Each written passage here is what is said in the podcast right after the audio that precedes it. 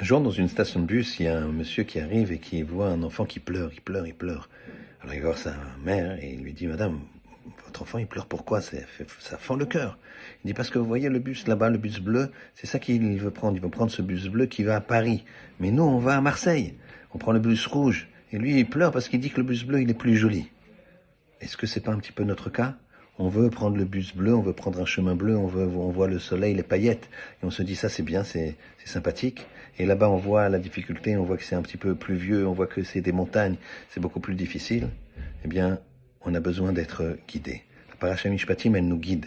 Elle nous va nous dire que, tu vois, ce qui est bleu là-bas, eh bien, il y en a pour quelques minutes de beau temps. Après, c'est la tempête et ça s'arrête jamais. Alors que là-bas, la montagne, c'est dur à monter, mais après, tu as du bleu, tu as du bonheur, ça s'arrête jamais. Alors, choisis ton chemin. Shabbat Shalom.